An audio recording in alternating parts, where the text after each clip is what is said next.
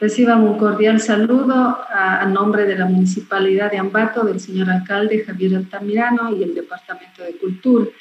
Estamos hoy en esta tarde con el doctor Armando Muyulema, quien nos acompaña en, eh, para ejecutar este webinar 6, eh, la educación, balance histórico, histórico, tareas pendientes, un webinar que se ejecutó el día martes anterior y que por cuestiones técnicas eh, se cortó. Nosotros no hemos querido dejar eh, pues de tener el gusto y la satisfacción de, de, escuchar a nuestro maestro Armando Muyulema y en esta tarde le tenemos aquí presente.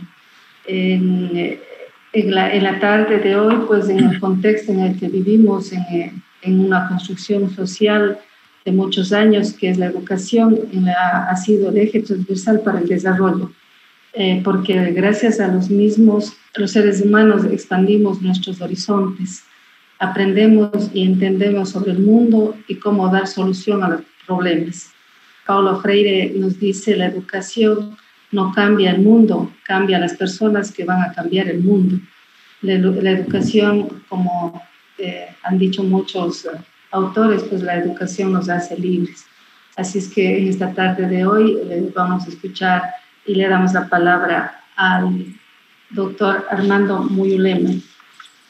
Es licenciado en Ciencias de la Educación por la Universidad de Cuenca, magíster en Estudios de la Cultura por la Universidad Andina Simón Bolívar, Quito, y PhD en Lenguas y Literaturas Hispánicas de la Universidad de Pittsburgh con una larga trayectoria en docencia, investigación y gestión educativa. Actualmente enseña en la Universidad de Wisconsin-Madison, donde dirige el programa de enseñanza de lenguas y culturas andinas. Sus publicaciones se enfocan en educación, pedagogía de las lenguas minorizadas, interculturalidad, sociolingüística crítica y epistemologías andinas. Sus últimas publicaciones incluyen Reinventar la educación intercultural bilingüe, Políticas lingüísticas, Políticas del conocimiento y Multiplicidad curricular y ¿Qué es una lengua de relación intercultural? En este momento trabaja en dos proyectos, el diseño de materiales educativos para la enseñanza-aprendizaje del quichua y el estudio de la formación docente y los proyectos curriculares en la educación ecuatoriana después de la Revolución Liberal de 1895, prestando atención a las políticas lingüísticas y las políticas del conocimiento que se articulan en las reformas curriculares. Desde con esta presentación pues le damos la bienvenida y la palabra a Armando Muyolema. Bueno, muchas gracias en primer lugar por la invitación a ser parte de, de este eh, gran evento de, de, memoria colectiva de la ciudad de Ambato y de la uh, provincia de Tungurahua, de, de, los, de, los pueblos que de una u otra manera han participado en la, en la construcción de, em, en la construcción de esta gran ciudad pues, que, eh, que recuerda su historia ahora. Quisiera también agradecer por la, por la invitación em, em, a la municipalidad y sobre todo pues a ti, eh, querida Carmen, amiga y colega. Y, y bueno, entonces eh, bueno, pues he estado pensando cómo, cómo abordar el tema de la educación en el contexto eh, de celebración que están viviendo ahora mismo ustedes con motivo del bicentenario de fundación de la ciudad. Y bueno, entonces yo eh, he hecho dos preguntas básicamente que, eh, que son, primero, cómo abordar la educación en su devenir histórico en el contexto de una celebración fundacional. Y segundo, ¿qué, qué rememora un evento de, de, memoria colectiva como la fundación de, de, una ciudad? Y bueno, buscando maneras de abordar el tema, pues mm, yo quisiera un poco salir de las, de las convenciones, digamos, de, del modo de eh, historizar la educación en, en nuestro país y, y pues abordar, digamos, de, de frente, digamos, ¿no? Los, mm, tanto los problemas que nos, que nos afectan, pues a partir de, una, eh, de un examen de su devenir, de su historia, eh, como condición para pensar pues los desafíos, las cosas pendientes que, eh, que ustedes han planteado, pues que reflexionemos en este, en este momento. Entonces, pues la fundación, la fundación de, de Ambato pues tiene varias fechas históricas, ¿no? Que vienen desde los tiempos coloniales pero lo que eh, se rememora ahora mismo pues es la fundación republicana de la, de la ciudad, ¿no es cierto? entonces, ¿qué, qué nos, qué nos recuerda eh, lo republicano, ¿no es cierto? Nos, eh, nos, recuerda pues la autoridad de la ley, eh, el, el, proceso de secularización de la sociedad, la democracia, eh, la soberanía como conceptos um, fundamentales, digamos, en oposición a, um, al, al, colonialismo, pues que, del que salió, digamos, o se derivó el Estado eh, Nacional que eh, vino a llamarse Ecuador. Bueno, y el otro elemento pues importante relacionado con la historia de Embato es como eh, em, las muchas eh, refundaciones pues y las muchas, uh, y las muchas dificultades de las que la ciudad pues ha sabido uh, salir con, con, con, éxito, reinventarse a sí misma pues yo creo que este elemento es, es, importante para pensar la educación, sobre todo cómo, cómo hacerla, cómo pensarla, eh, cómo participar en el proceso educativo desde lo local, desde esa historia, eh, desde esa capacidad y esa energía de reinventarse históricamente. ¿Ya? Entonces, eh, y bueno, pues ya hay otro, hay otro elemento ¿no? Eh, que, que tiene relación con la actitud que tenemos como individuos, como sociedad en relación a los legados del colonialismo. Yo no he visto hablar con mucha fuerza, digamos, de los legados del colonialismo, especialmente en la educación, ¿no? Se menciona, pero como cosas, del, como cosas eh, pasajeras, ¿no? Eh, se menciona de pasada, pues, los legados coloniales, pero ¿qué son esos legados coloniales? ¿Ya?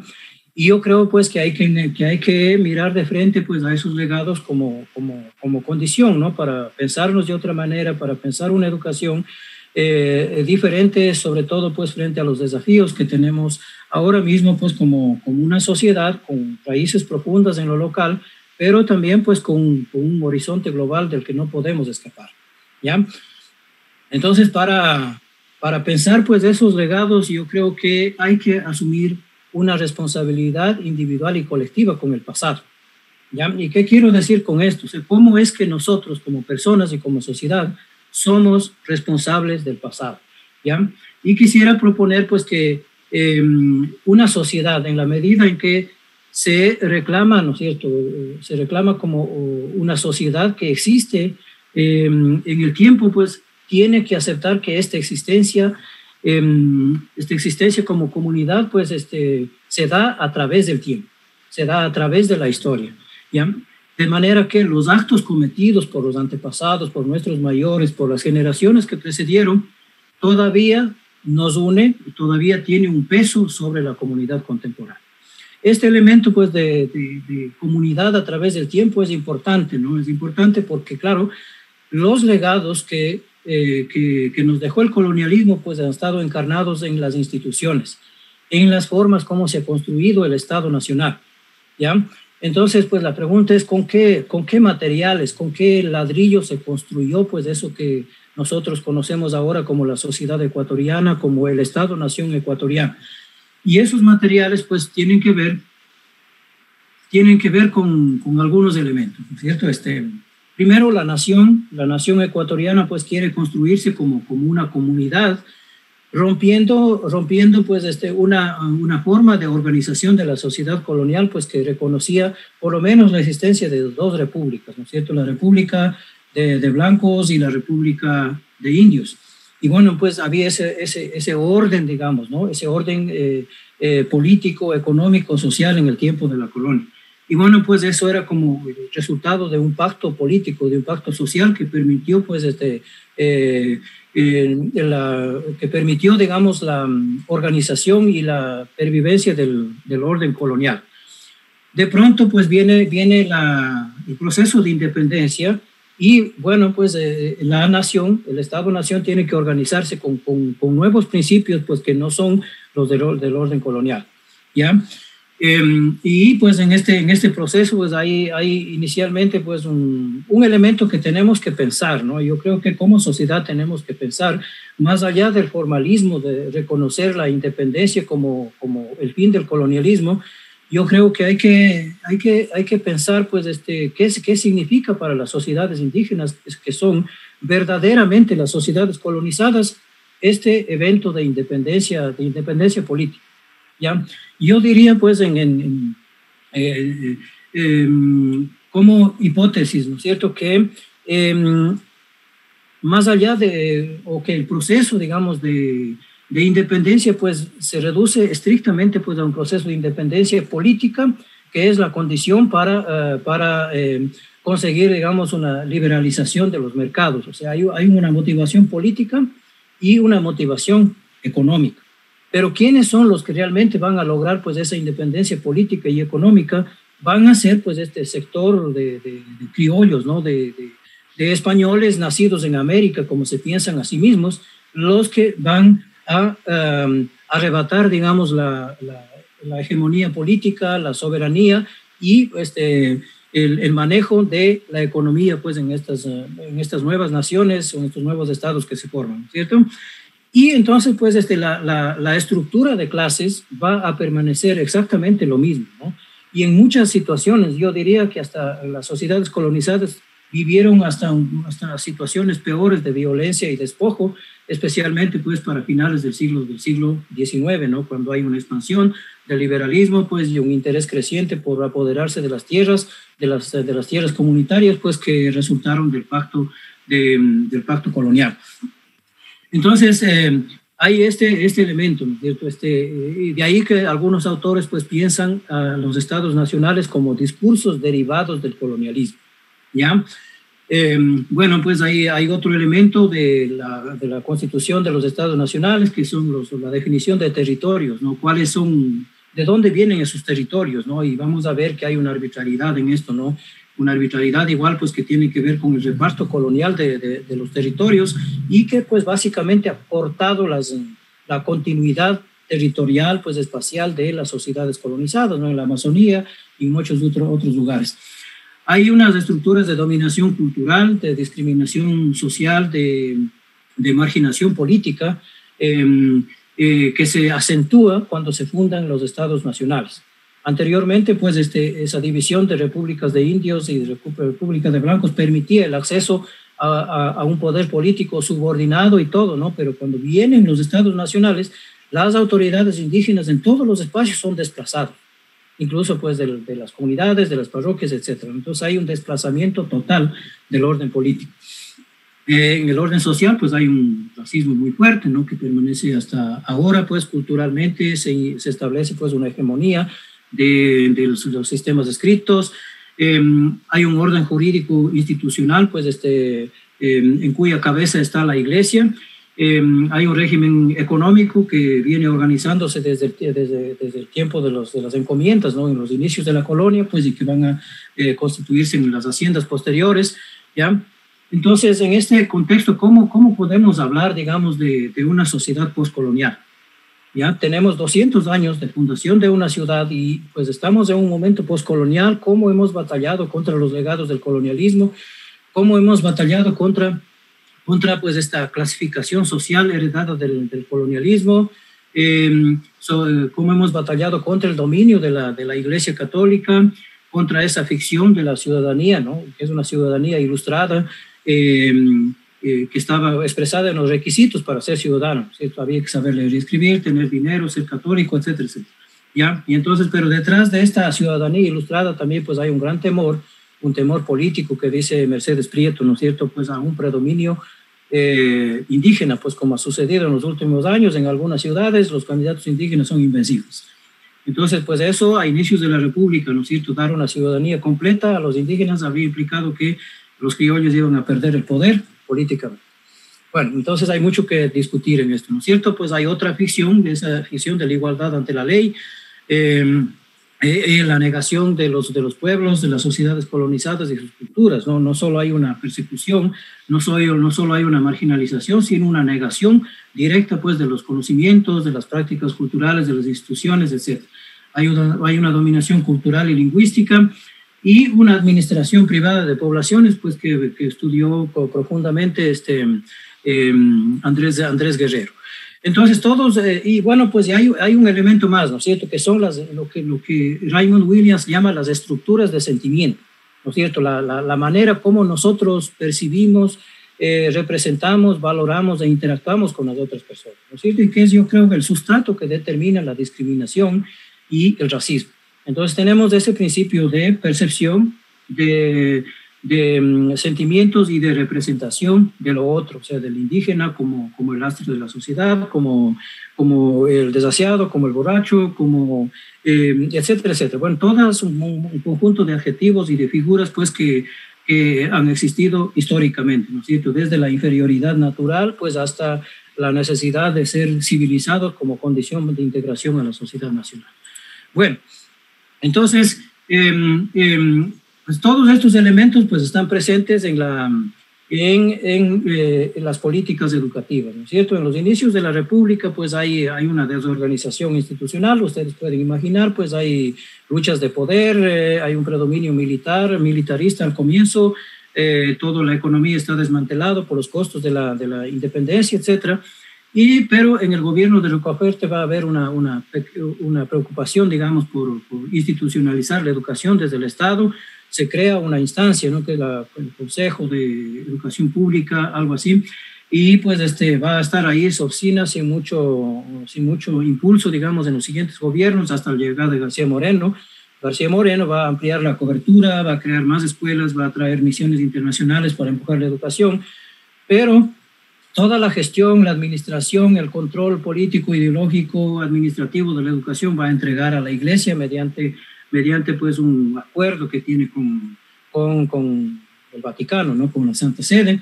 Y bueno, pues ese va a ser un, un problema, ¿no? porque se maneja con un fundamentalismo absoluto el, el sistema educativo, pues este, eh, aunque se busca pues este, ampliar la cobertura, se busca eh, dar forma, pues este, institucionalizar la educación.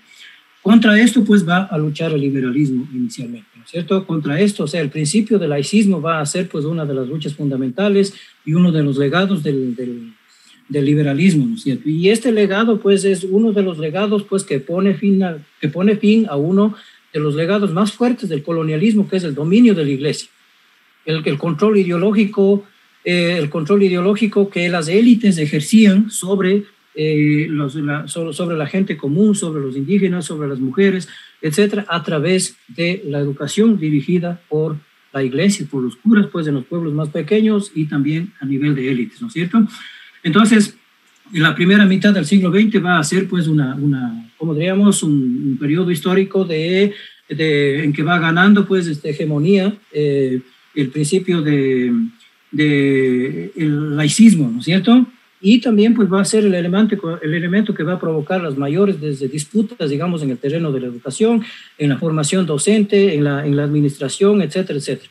Se crean los institutos, los colegios normales en el liberalismo, pues de ahí eh, eh, va a haber una gran inestabilidad pues, en, en, las políticas de formación docente, precisamente por la oposición, por la crítica, por el boicot que ejerce la iglesia pues, durante por lo menos los primeros 20 años del siglo XX. Posteriormente, pues van a, va a entrar en crisis de liberalismo, pues ya hay una diversificación de eh, vertientes políticas, llega, se difunden las ideas socialistas y, y, cosas así, ¿no es cierto? Entonces, pues, pero el laicismo se ha establecido ya como para no volver, pues, este, había pues una cierta cercanía entre el velasquismo posteriormente, pero, eh, pero no se discute, digamos, pues la posibilidad de que la gestión de la educación vuelva a la iglesia. ¿Ya? Entonces, este, bueno, yo creo que pues, hasta ahí, ¿no? Hasta ahí podría contarles, pues, este, en esta primera fase. Sí, nos has dado una, uh, nos ha permitido dar una, un recorrido histórico desde la, desde la colonia que ha pasado con, con la institución educativa. Y yo creo que muy poco ha cambiado, me parece, es una percepción eh, de la educación eh, en, nuestro, en nuestro país. Y yo diría y te preguntaría, Armando, ¿cómo romper el neocolonialismo en los sistemas educativos? hay cosas que se, que se arrastran hasta nuestros días, eh, la forma de enseñar y sobre todo esta parte que tú comentas, ¿no? La, la educación ha estado en manos de la iglesia y se ha manejado con un fundamentalismo. Hay cosas positivas como todo y negativas, pero eh, eh, un balance, un balance histórico sobre esto, eh, ¿cómo, ¿cómo, te referirías en este sentido? Bueno, como, como, como ya decía, ¿no? Este, el predominio, el predominio de la iglesia pues, sobre el sistema educativo pues, es uno de los claros elementos de, que vienen como un legado del colonialismo. Em, eh, esto pues este, va, va a seguir eh, con, eh, casi pues íntegramente hasta el advenimiento de la revolución liberal, a pesar de que antes había pues intentos de, de secularización, ¿no? Temprano, temprano, pues en el gobierno de Rocafuerte hay un intento de, imaginar, digamos, una educación pública por fuera de la, de, la iglesia. Ya, bueno, sin, sin, desconocer, pues, este peso de la iglesia y todo, ¿no? Pero había esa intención, pero pues hay solo un periodo de gobierno, pues, y todo va a, quedar ahí. Em, entonces, este... Eh, eh, también hay una, la educación pues está orientada a grupos minoritarios, ¿no? Eso es una educación de, élite. De, alguna manera, pues hasta ahora la educación religiosa sigue siendo una educación de, elitista, ¿no? Eh, que atiende pues a grupos uh, minoritarios. En cuanto, en cuanto a la, eh, ¿cómo diríamos? Pues a, a, la metodología de, enseñanza, pues es que hay, hay eh, ah, diríamos, hay una fuerte herencia escolástica que yo diría pues dura hasta ahora, de esos métodos memorísticos de enseñanza, la, eh, la exposición magistral en clases, el profesor habla eh, y pregunta, pues, este, pregunta para tener respuestas de memoria, ¿no? Este, yo mismo recuerdo que en el colegio me, una profesora me enseñaba psicología, ¿no? Y me decía, oye, psicología es la ciencia que estudia el comportamiento humano a ver, repito, donde yo tenía que repetir, esto es la ciencia que eh, estudia el, comportamiento humano, ¿no? Pero pues sin entender qué es lo que esto implicaba, ni había ejemplos ni, ni cosas así, ¿no? Y bueno, pues esto, esto viene de, de, una tradición escolástica, pues en el sistema educativo que llegó a nosotros a través de la, de la iglesia, las diferentes órdenes de la... Em, eh, eh, órdenes religiosas existentes, ¿no? Y pues este, eh, tenemos todavía, pues de alguna manera, vigente este, este sistema, ¿no? Enciclopédico, memorístico, repetitivo. Em, em, bueno, este, una, yo no, yo no estoy en contra de las, de, las religiones, ¿no? Pero yo creo que, pues, este, em, en, ese, en ese caso, pues, yo participo de que las religiones, el ejercicio de la religión pertenece al ámbito, al ámbito privado, ¿no es cierto? Y, bueno, pues las familias que quieren hacer una opción de educación religiosa a sus hijos, pues están en su libertad de hacerlo, pero em, eh, no, eh, no, pues no, no, no es admisible pues que a los hijos, como diría, que los hijos sean eh, forzados, digamos, a, a, practicar o a volverse practicantes de una religión X, ¿no? Que, que existía pues hasta, hasta la época del liberalismo, o sea, es inimaginable esto, esto ¿no?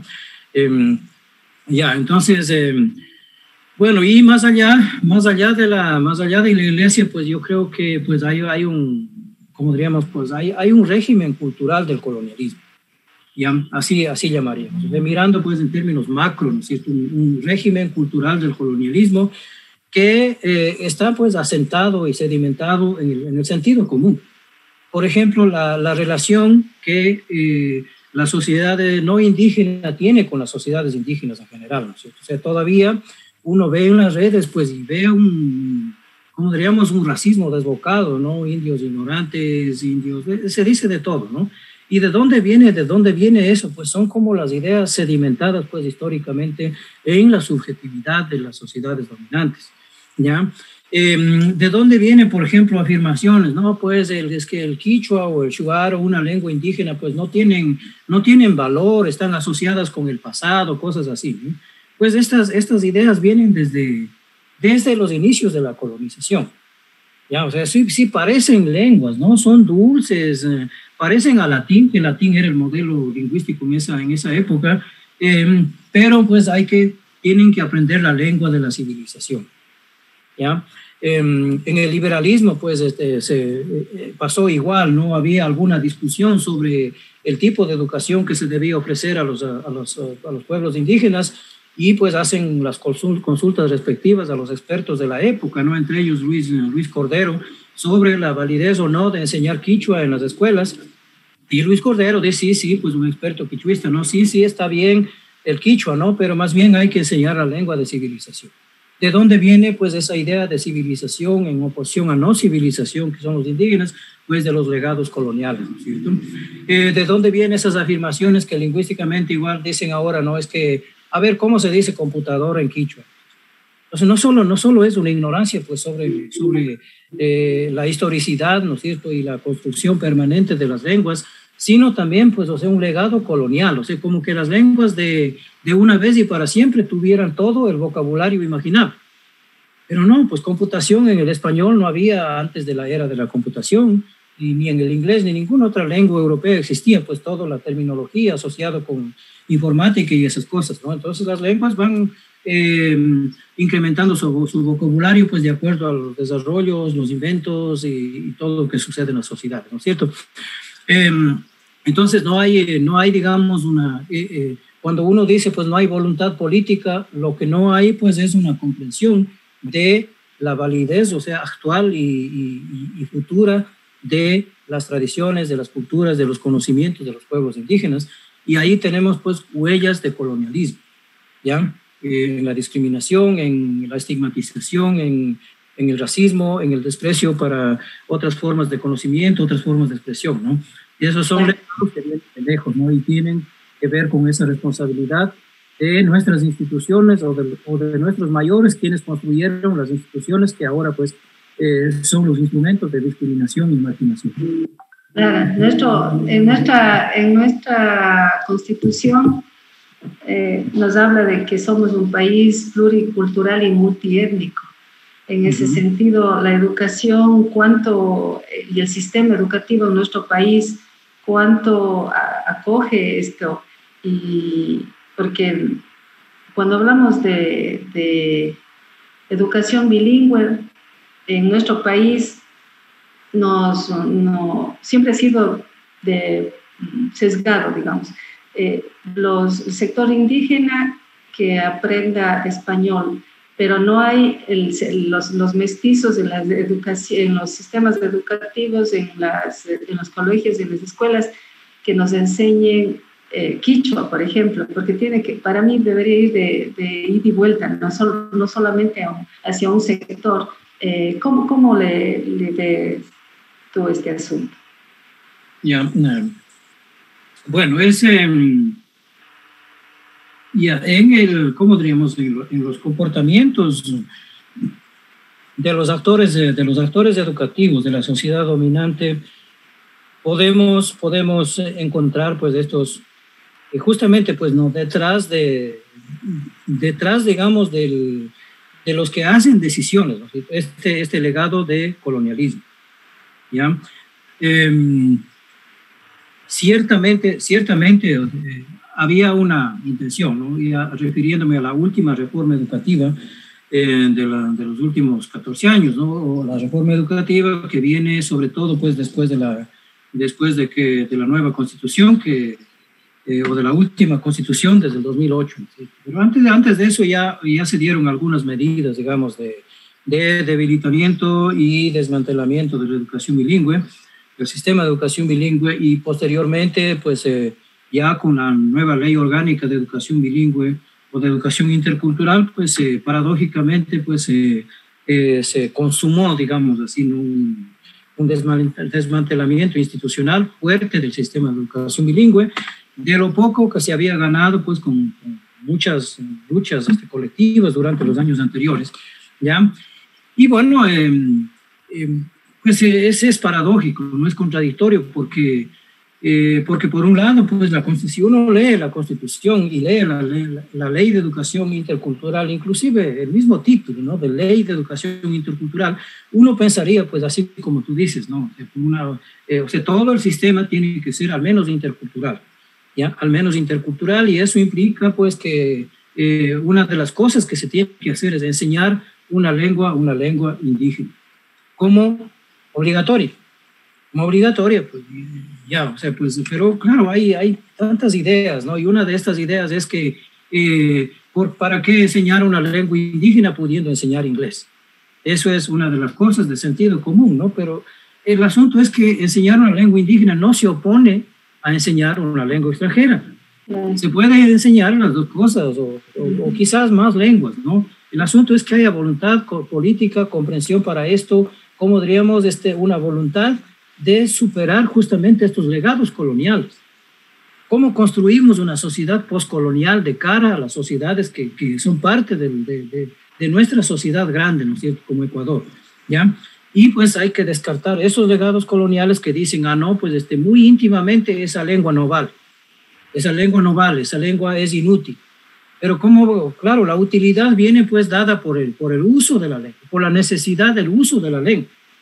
Pero si, por ejemplo, en, en mi pueblo, en Cañar, por ejemplo, la alcaldía llama a un concurso para mm, un concurso para llenar un puesto y uno de los requisitos era pues saber quichua, porque claro, este, era para dirigir un programa que estaba orientado principalmente a población quichua blanca. Todo el mundo puso el grito en el cielo porque pues poner el requisito de quichua en el concurso era discriminatorio sea, uno no puede creer, ¿no? Y eran, y eran, eran pues este, actores políticos de izquierda que eh, eh, parece que hasta empezaron juicios. Eh, en todo caso, pues hicieron una presencia pública de oposición a este requisito. ¿Ya? Pero si hubiera ese requisito, por ejemplo, de que al menos saber una lengua quichua, una lengua indígena sea un plus para ocupar un cargo público, para alguna cosa, entonces pues eso automáticamente volvería a una lengua útil. ¿Ya? La gente por, por conseguir un trabajo pues aprendería, digamos, a una, una lengua X para tener un plus respecto a otras personas. ¿Ya? Pero eso, eso, eso no sucede. Entonces, pues este, la educación bilingüe, tal como se ha realizado en los últimos años, pues es este, establecer una lengua indígena como una lengua opcional dentro del sistema de educación bilingüe. Es una lengua opcional, o sea, es increíble. ¿Ya? Y bueno, pues ha habido modificaciones fuertes en el orden institucional, pues esto de regionalización, este, distritalización y todo, ¿no? Pues y eso también tuvo un efecto muy fuerte sobre el sistema de educación bilingüe. Eh, las políticas de, de, ingresos al magisterio, las políticas de cambios en el magisterio, las políticas administrativas, ¿no? Cualquier, cualquier persona de cualquier especialidad, pues este, de pronto está ocupando cargos de dirección en, las, en las zonales de educación, en, los distritos de educación, y eso también es un contrasentido, porque es gente que no entiende eh, ni siquiera de educación en general, peor pues de, un campo mucho más especializado como es la educación bilingüe, ¿no es cierto? Que no es solo una cuestión lingüística, es una cuestión de métodos, es una cuestión de relaciones con la comunidad, es una cuestión de conocimientos, que, de, cosmovisiones que dice la gente, pues que se juega ahí en el sistema educativo. No solo cuestión de sentarse, pues y aquí, bueno, vamos y trabaje. No, o sea, pues no hay cuerpos especializados en el nuevo orden eh, eh, administrativo, pues que viene, que viene de la reforma después del, del, 2008, ¿no es cierto? Entonces, eh, siempre pues hay como una reconstitución del, reconstitución colonial de, de, imaginar, digamos, las sociedades indígenas. Recuerden ustedes, o sea, una institución tan vieja, pues, en el, en el tiempo colonial, o sea, que consiste en las reducción, reducciones. ¿Qué era esto? Pues concentrar las poblaciones inicialmente, pues, en la colonia con propósitos de evangelización.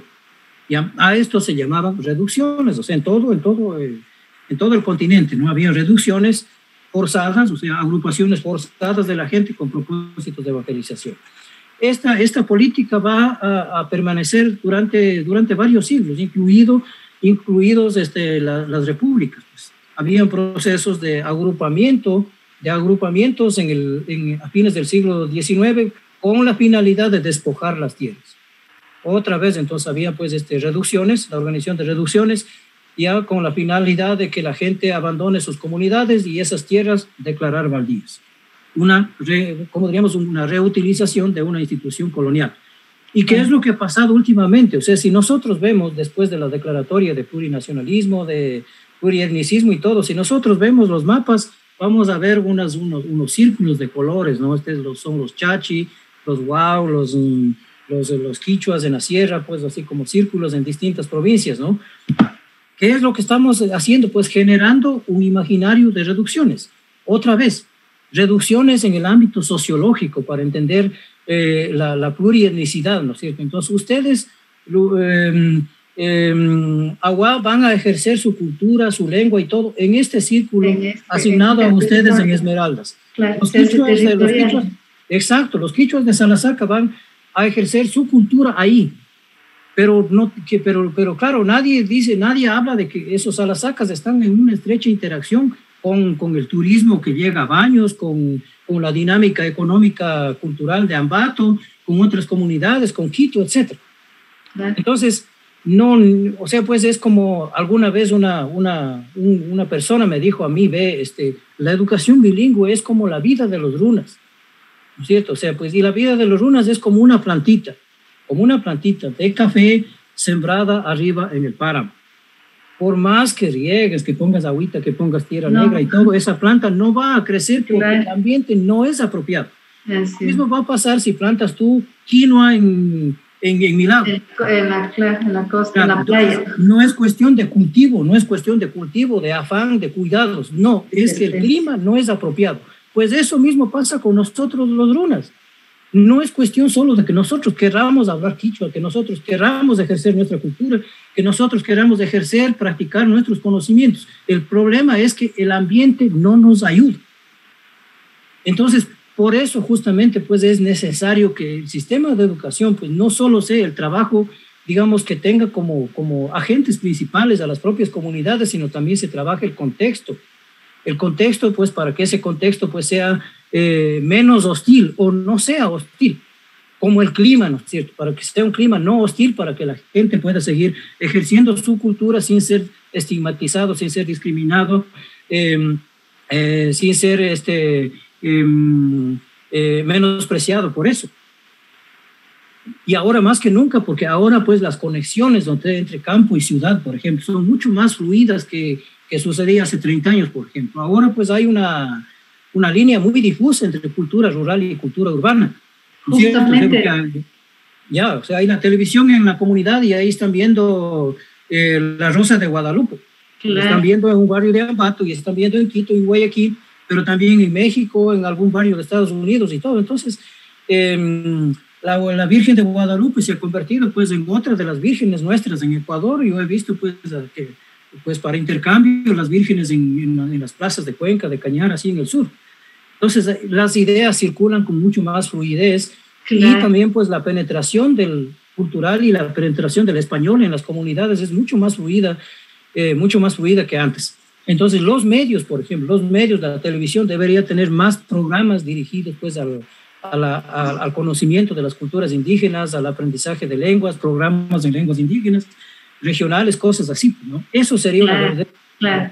Y justamente ya mm, aterrizándonos en el presente, ya, ya eh, quería que un poco analizar o reflexionar que esa es la intención de, de este espacio Ambato en el Bicentenario, eh, más allá de recordar y la historia, reflexionar el presente y saber um, reflexionar sobre la educación ahora en épocas de pandemia, cómo esa brecha eh, que existía, que si bien ya eh, se percibía fuerte, ahora es, em, esa brecha se convierte en zanja eh, cuando los niños, los estudiantes no pueden ya ingresar a clases por múltiples condiciones sociales, porque no tienen internet, porque no, no, tienen una, una computadora, y, se va realmente esa, esa brecha y esa zanja eh, abriéndose más y polarizando a la sociedad entre ricos y pobres, de los que pueden y los que no pueden. ¿Cómo está eso ahora? Bueno, eh, yo creo que hay, hay muchas, hay muchas lecciones de, que debemos um, sacar de, de, esta, de esta época de pandemia. Em, y sí, pues una de las, una de las cosas que, que nos ha tocado, digamos, ¿no? Porque teníamos información, teníamos información de la desigualdad, de las desigualdades, de las crecientes desigualdades pues, a nivel global y también pues, en sociedades eh, locales, ¿no? como, como es nuestra sociedad. ¿ya? Pero era, eso era una información como externa a nosotros. ¿ya?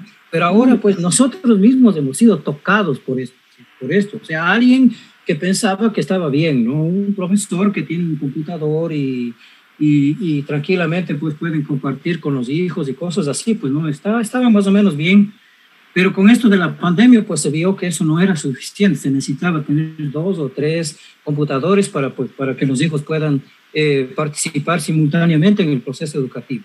Eso, los que tenían.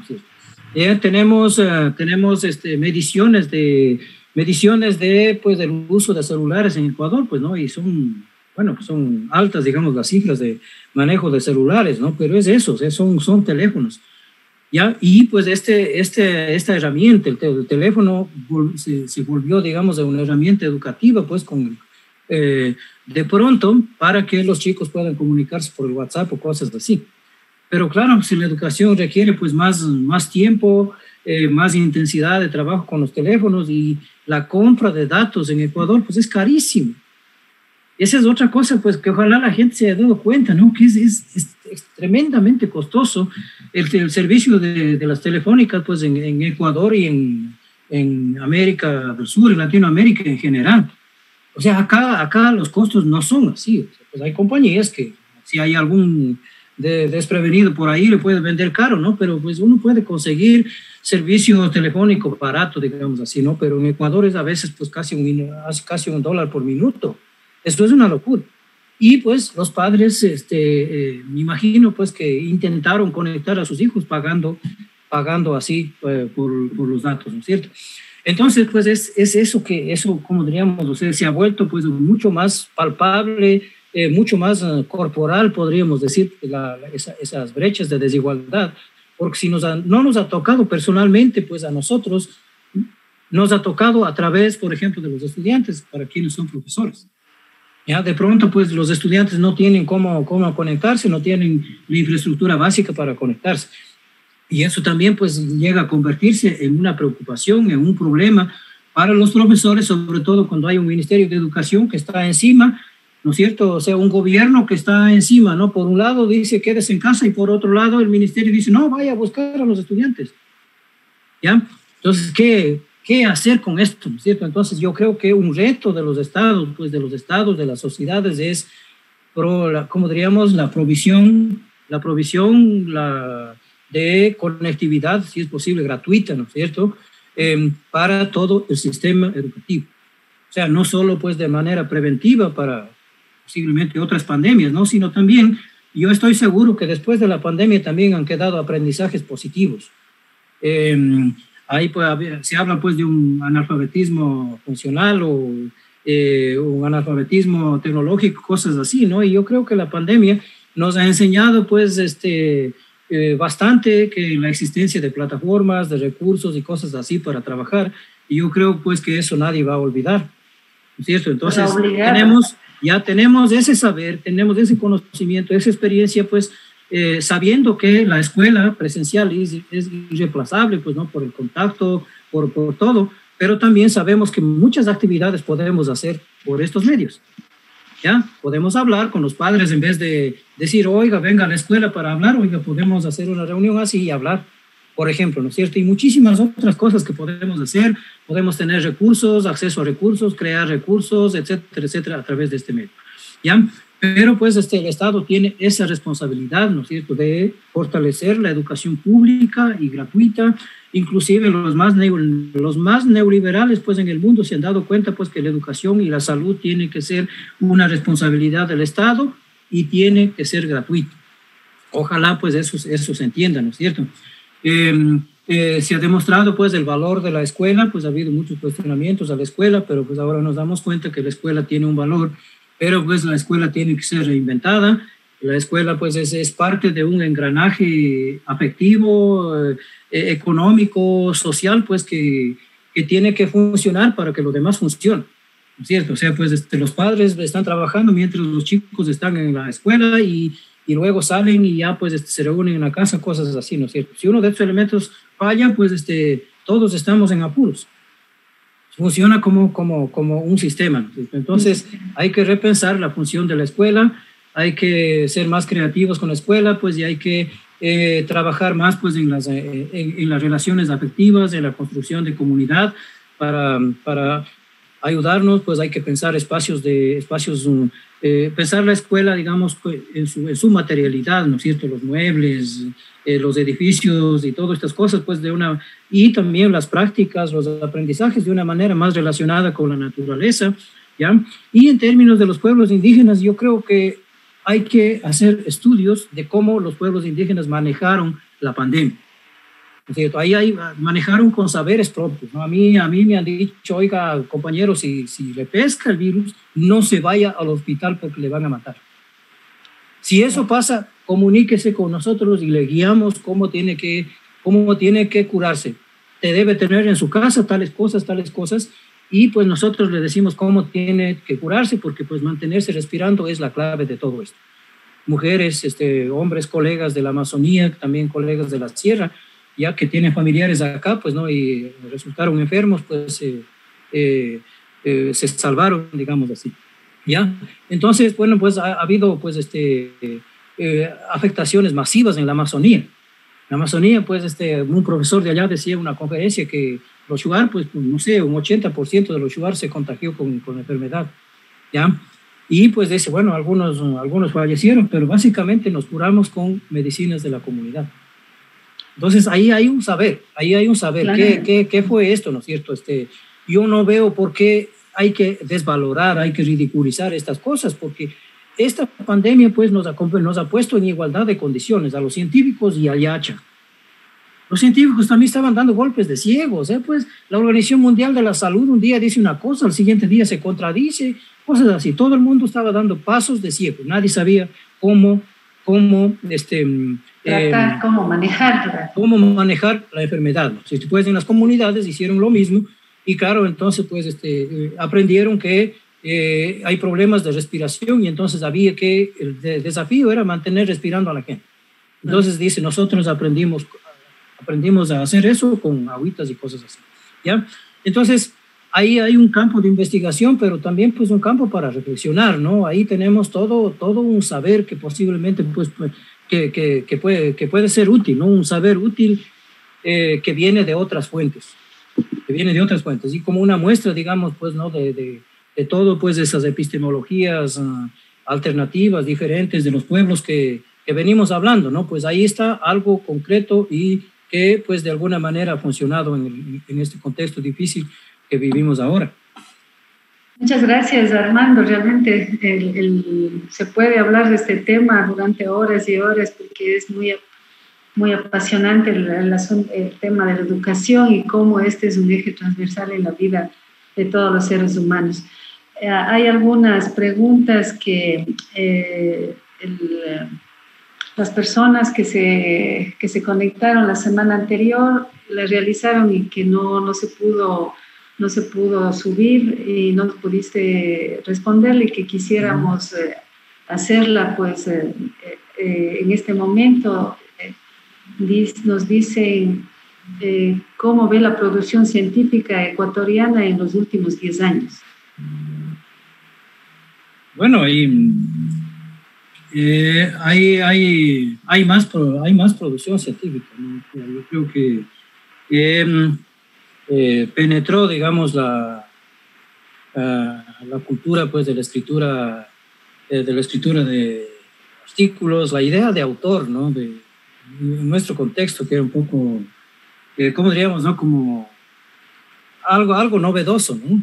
Eh, eh, lo mismo, pues, la, la, formación, los títulos que ya eran importantes en nuestro contexto cultural, pues este, entró esa idea de PhD que pues, era, era algo, algo nuevo, ¿no? Este, poco, poco conocido o pues este, que era, digamos, una opción solo de, las élites, ¿no? De, de, los ricos. Y con esto, y con esto pues, esta exigencia de, de escribir, de, la producción científica, ¿no? De, eh, que, tiene detrás pues, esa figura, ¿no es cierto?, la emergencia de la figura del autor. Pues yo creo que antes había como una mayor como colectividad, digamos, en la producción del conocimiento, ¿no? Eh, una mayor informalidad en la producción del conocimiento, pues, pero cuando empieza a valorarse, digamos, la producción científica, la escritura de ensayos, de, esta cultura de los papers, em, también pues se va como cristalizando esta idea de, del autor, ¿ya? Y claro, entonces pues este se ha convertido ya en un elemento no solo pues de, eh, como que tiene relación con el objetivo de aportar al conocimiento científico, sino también con eh, las condiciones, digamos, de acceso, de acceso a oportunidades de trabajo, pues en el mundo de la academia, de las universidades, ¿no? Y en ese sentido, pues yo creo que las universidades mismas, pues han destinado más, más recursos, este, em, más recursos para la producción científica y los profesionales, pues también de alguna manera se han visto motivados y también obligados para, eh, para investigar y escribir, ¿no?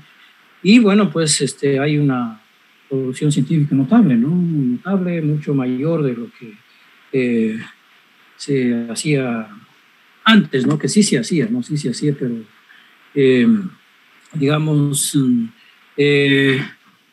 con, menor, con menor intensidad, digamos así. Ya.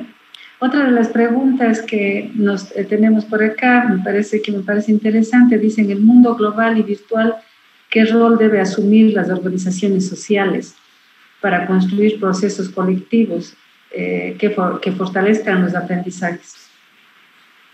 Ya, em, bueno, em, em, yo creo que pues el, otro, otro de los mm, eh, conceptos abstractos que venía circulando, pues, sobre todo en el mundo de la academia, em, desde hace varios años, es esta idea de eh, la aldea global. ¿Sí? La, aldea, la aldea global. Pues, gracias a las comunicaciones y todo eso, pues este mundo está más interconectado. Y yo creo que en, este, en el contexto actual, pues este, también ha cobrado materialidad esta idea de aldea global.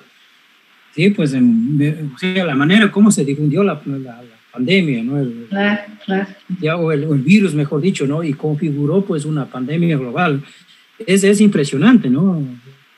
El virus apareció allá en una ciudad, en el último rincón del mundo, al otro lado del mundo, ¿no? Y en cuestión de semanas, pues nosotros estuvimos encerrados, ¿no?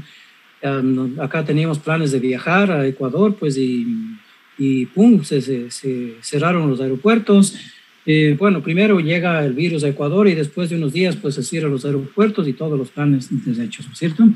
Entonces, pues eso da, da una idea de que vivimos en una aldea global.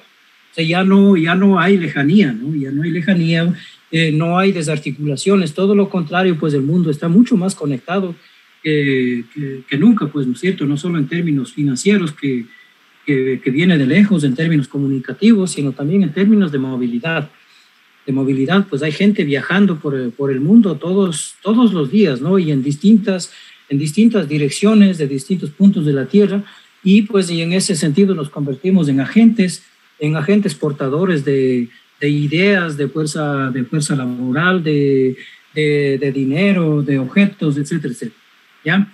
Entonces, eh, eh, bueno, sin embargo, pues tenemos, tenemos un, lugar desde donde actuamos, ¿sí? entonces lo local, eh, lo local. Y entonces, ¿cómo construimos comunidades pues a nivel em, local es, es, es, importante pues porque necesitamos ese, ese espacio, digamos, de, como condición de interlocución. ¿ya? O sea, una, una localidad que tiene iniciativa, digamos, para absorber de manera creativa y no pasiva pues los, las cosas que llegan de afuera, ¿no? las ideas que llegan de afuera, las, los objetos que llegan de afuera, los procesos que llegan de afuera. Ya necesitamos pues este, mucha creatividad para no terminar colonizados, digamos, en, en, las prácticas, en las ideas, en los imaginarios, en cosas así, ¿no? Pero pues este, eh, claro, como ya se decía pues hace años, ah, tenemos que actuar, eh, actuar localmente em, pensando, pensando globalmente. Claro, uno, de los, uno de los uh, retos que, que, que, tenemos ahora pues a nivel social y a nivel político es como, es como, como recrear, digamos, los sentidos de, de, comunidad, o sea, la cercanía con el vecino, eh, la cercanía con, con, con, el barrio, ¿no? Porque pues este, eh, digamos, el, este, este, estos vientos neoliberales, ¿no es cierto? La expansión de capital pues lleva consigo también la expansión de valores, ¿ya? De valores pues que, eh, que tiene como su núcleo pues el individualismo, el éxito personal, el emprendimiento, el éxito, la, la riqueza, todos estos son valores que están en nuestro vocabulario como valores supremos, ¿no? Pero son también valores que nos separan, ¿ya? Valores que nos separan, porque el éxito, pues desde la acumulación de riqueza, pues necesariamente pasa por la explotación, digamos, del trabajo de, ¿cómo diríamos? Por la explotación de la plusvalía, para hablar en términos eh, de Marx, ¿no es cierto? Ya la apropiación del trabajo, del trabajo ajeno.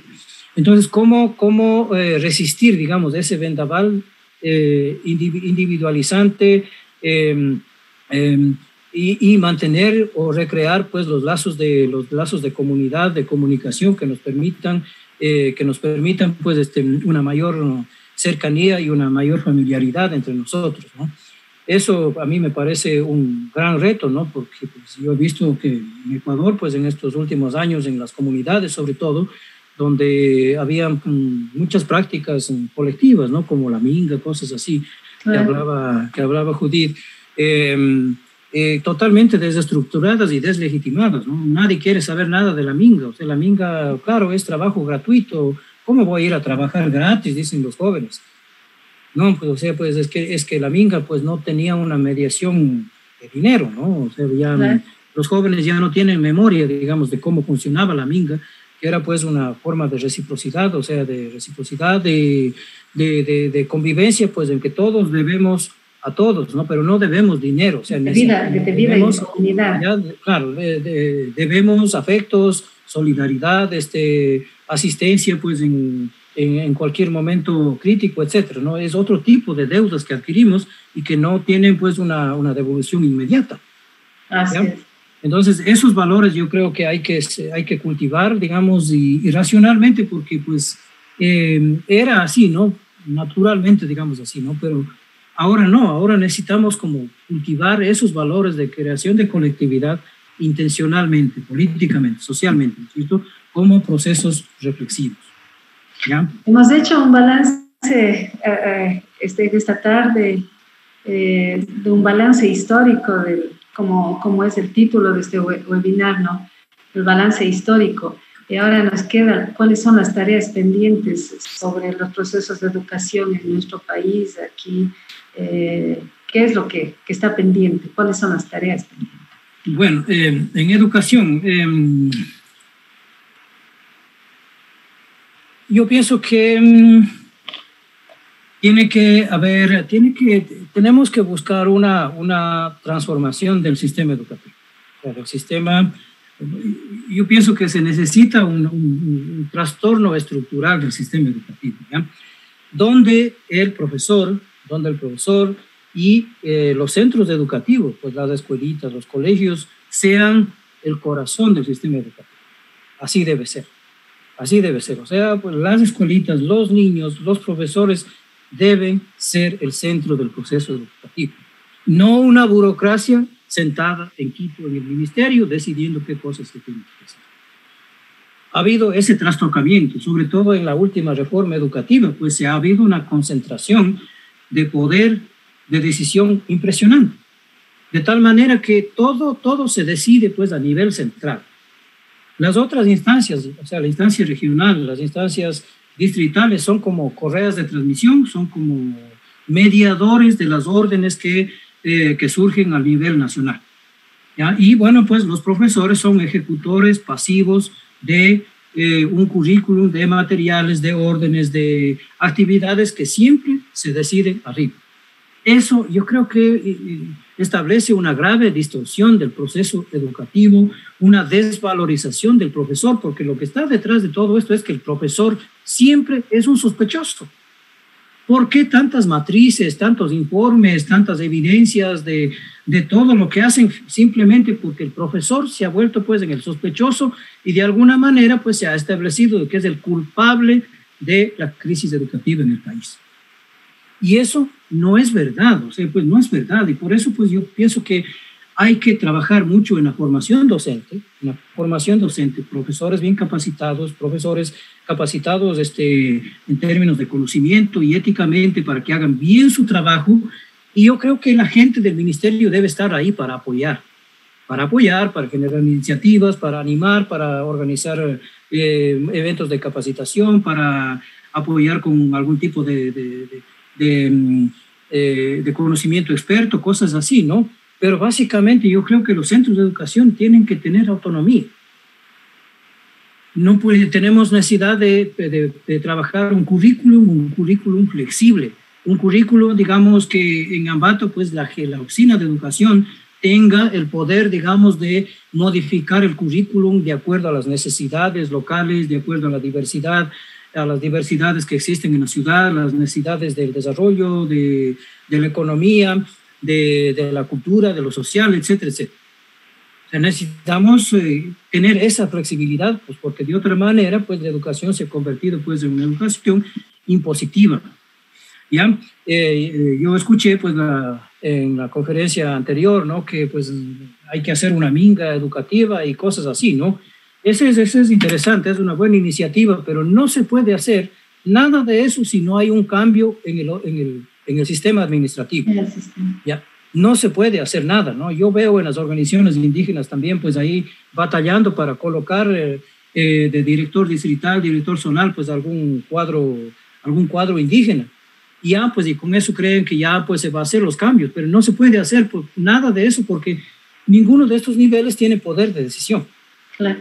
Ya, no tienen poder de decisión. Y entonces, la presión tiene que hacerse pues a través de las autoridades para, para promover una reforma estructural del sistema educativo ya hacia un nuevo sistema que tenga en el centro al profesor y a, las, a los centros educativos, a las instituciones educativas. ¿Ya? Y el ministerio, pues no es que no debe existir el ministerio, la gente del ministerio, no, el ministerio tiene que convertirse pues de un soporte eh, técnico, en un soporte político, en un soporte en iniciativas, cosas así, pues a, las, a los trabajos que se hacen en las escuelas, en los centros educativos. Que de otra manera, pues es, no, no, estamos, es, es, es, es muy difícil, ¿no? O sea, no, no podemos determinar en, el, en una oficina del ministerio la, eh, un, programa amigable con las escuelas estandarizado, no se puede. Yo he visto eso, ¿no? Que quieren imponer la interculturalidad, ok, tienen que hacer una fiesta intercultural y la gente pues este, está tratando de imaginar cualquier cosa para hacer intercultural. A mí me invitaron a una escuela en Cuenca para que haga una intervención, hable de educación intercultural y todo en la fiesta de la escuela. Y después me avisan pues que, que esa presencia mía ahí pues ayudaba a justificar de que la fiesta era intercultural. ¿Para qué? Para mostrar evidencias al ministerio, ¿no? Eso es un absurdo. Eso es un absurdo. O sea, hay un ciclo agrícola para la educación bilingüe aprobado en el Ministerio de Educación. No, pues o sea, cada localidad, cada región tiene su propio ciclo agrícola. Em, y claro, entonces es la gente la que conoce, pues, este, cuándo empieza algo y cuándo termina, cuándo siembra cualquier cosa, pero no en el ministerio. ¿Ya? No se, con, no, se, no se conduele, pues, con lo que no se corresponde con lo que es nuestro país. ¿No es cierto? Es un chiquito país, pero con muchos microclimas muchos, muchos pisos ecológicos con regiones cálidas y todo, ¿no es cierto? Entonces, cada microclima tiene un ciclo diferente, pues.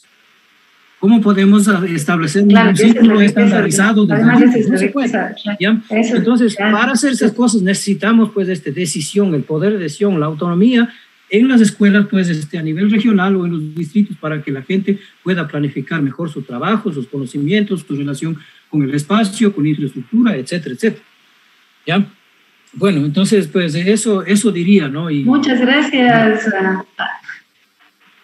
Te agradecemos infinitamente, Armando, por tu tiempo, por tus conocimientos, por expresar todas las ideas que nos, nos dan muchas luces sobre estos procesos de educación que estamos viviendo, que hemos vivido y, que, y esas tareas pendientes que están ahí que que estamos convencidos que si no hay una política pública sobre todas las acciones, solo en educación, en cultura, en muchas cosas, que hacen falta en nuestro país, eh, necesita que, que, esa política pública, la existente, se ponga en práctica y, que, y la que no se vaya reforzando, se vaya creando. Como último, como último punto, eh, queríamos que nos sugieras a nosotros, a los que estamos interesados de estos temas y a mucha gente de la comunidad que nos está escuchando y que nos va y que nos está viendo, eh, cuáles serían los dos, dos títulos de libros que tú que tú nos sugerirías y nos recomiendas para tener más información sobre los temas que hemos abordado en la tarde de hoy. Mm, ¿Qué serán? A ver, hay em,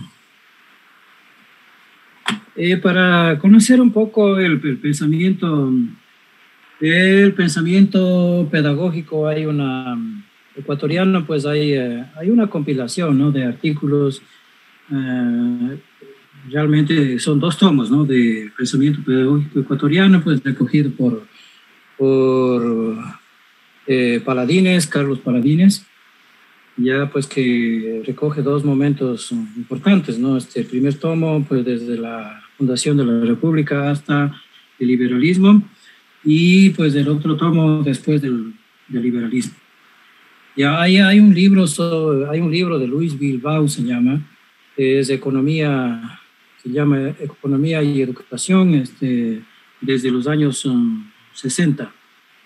Um, ah, bueno, es un periodo que abarca hasta, hasta el año 80 más o menos, pero este periodo es súper, súper interesante, eh, que, hay, que hay como un compromiso ¿no? con, el desarrollismo, pues es, uh, estamos en esa época después del, de, las, de las guerras mundiales, de la Segunda Guerra Mundial, eh, hay, hay, el miedo a la, expansión del comunismo, ahí está la Alianza para el Progreso, y llegan pues algunas agencias de desarrollo en Ecuador, ¿no? la Misión Andina, etcétera, y, ahí van pues a ocuparse de, de, em, de eh, proveer infraestructura en el ámbito de salud, de educación y cosas así, ¿no? Entonces es una época de un acentuado desarrollismo em, y también de la planificación que empieza pues en los gobiernos dictatoriales, hay, un, hay muchísimo material de consultorías, de cosas que se hacen en esta época, ya que hay que estudiarlo, pero hay un libro pues, este, un libro bien útil, digamos, ¿no? con cifras sobre todo pues de acceso a la educación, de cobertura y cosas así, este de Luis Bilbao, ¿no? Ya, y bueno, hay unos eh, libros que sobre educación rural que yo no, no veo citados casi nunca, ¿no? Es este eh, unos libros de, eh, de eh, Oviedo y, y, ¿cómo se llama? Espérese un ratito. Elías, Elías Cárdenas, José Elías Cárdenas. Ya, vamos a ver un ratito. Ya, eh, y a José Elías Cárdenas y eh, Gonzalo Oviedo. Tienen, tienen los estudios más extensivos que, que conozco ¿no? sobre educación rural. Ya educación rural, las escuelas unitarias, eh, eh, los proyectos de nuclearización educativa que no llegaron a, a, concretizarse mucho ¿no? en la realidad, ¿no? pero que ocupó, digamos, la preocupación de muchos, de muchos estudiosos, ¿no? que son como los las escuelas que, la iniciativa, el proyecto que precede a las escuelas del milenio, ya, eh, antes de eso había pues los centros educativos matrices eh, durante los 90, que era como, eh, sí, el precedente inmediato de las escuelas del milenio, pues que no es nada, no es nada nuevo, ¿no? Son políticas financiadas por instituciones financieras internacionales, ya, para superar, digamos, los problemas de, de calidad, de, calidad y acceso a la educación en el ámbito rural. Entonces, pues pueden buscar José Luis, José Luis Cárdenas y Gonzalo Oviedo. Hay varios, varios libros ¿no? sobre nuclearización, eh, de escuelas unitarias, etc. ¿ya? Armando, siempre es un gusto y un aprendizaje conversar con, contigo y pues eh, te agradecemos nuevamente eh, esta participación eh, en esta tarde de hoy en el programa Ambato en el Bicentenario, una agenda que se está desarrollando acá en, en la ciudad eh, con motivo de la celebración del Bicentenario. Un último eh, tus palabras de, despedida para la ciudad de Ambato. Bueno, muchas, muchas gracias otra vez por la invitación. ¡Viva Ambato!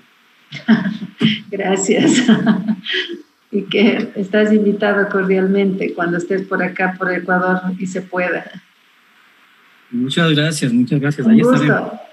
Hasta luego. Gracias.